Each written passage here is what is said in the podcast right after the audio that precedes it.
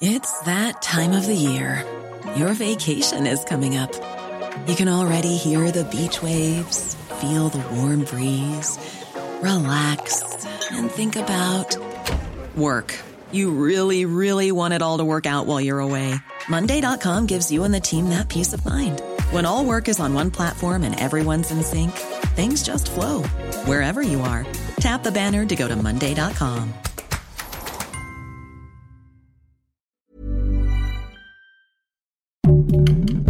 Heraldo Podcast, un lugar para tus oídos. Hoy, en primera plana, ¿usas TikTok? Ojo, el crimen organizado lo está utilizando para reclutar jóvenes. Esto es Primera Plana de El Heraldo de México.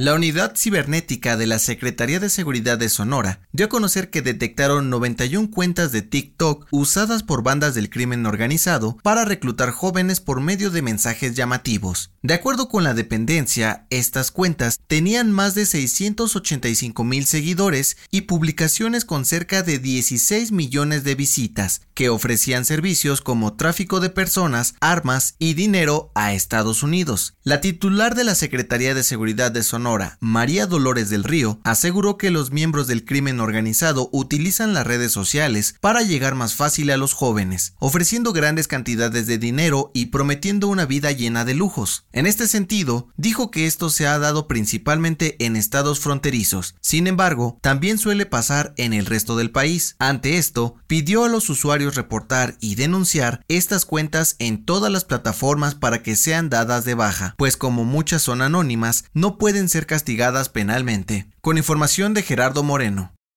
¿Quieres estar bien informado? Siga Primera Plana en Spotify y entérate de las noticias más importantes.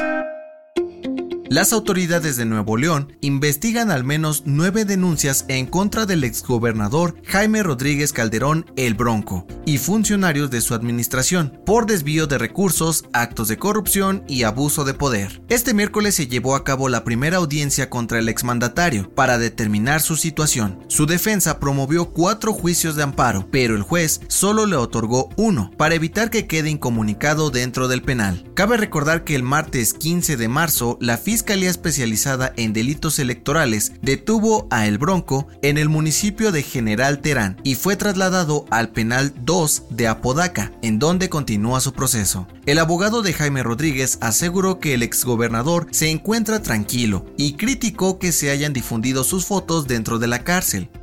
Con información de Daniela García, en otras noticias, en la conferencia mañanera de este miércoles, el presidente Andrés Manuel López Obrador aseguró que Chumel Torres podría ser un buen candidato presidencial para el 2024. En sus redes sociales, el youtuber reaccionó sarcásticamente a su destape. En noticias internacionales, Joe Biden dio a conocer que el gobierno de Estados Unidos enviará más de 800 millones de dólares en ayuda militar a Ucrania. Entregarán drones, misiles antitanque y otras armas para defenderse de los bombardeos rusos. Y en los deportes, los organizadores del Roland Garros informaron que el tenista serbio Novak Djokovic sí podría participar en el torneo, a pesar de no estar vacunado contra COVID-19. Regresará a Francia a defender su título.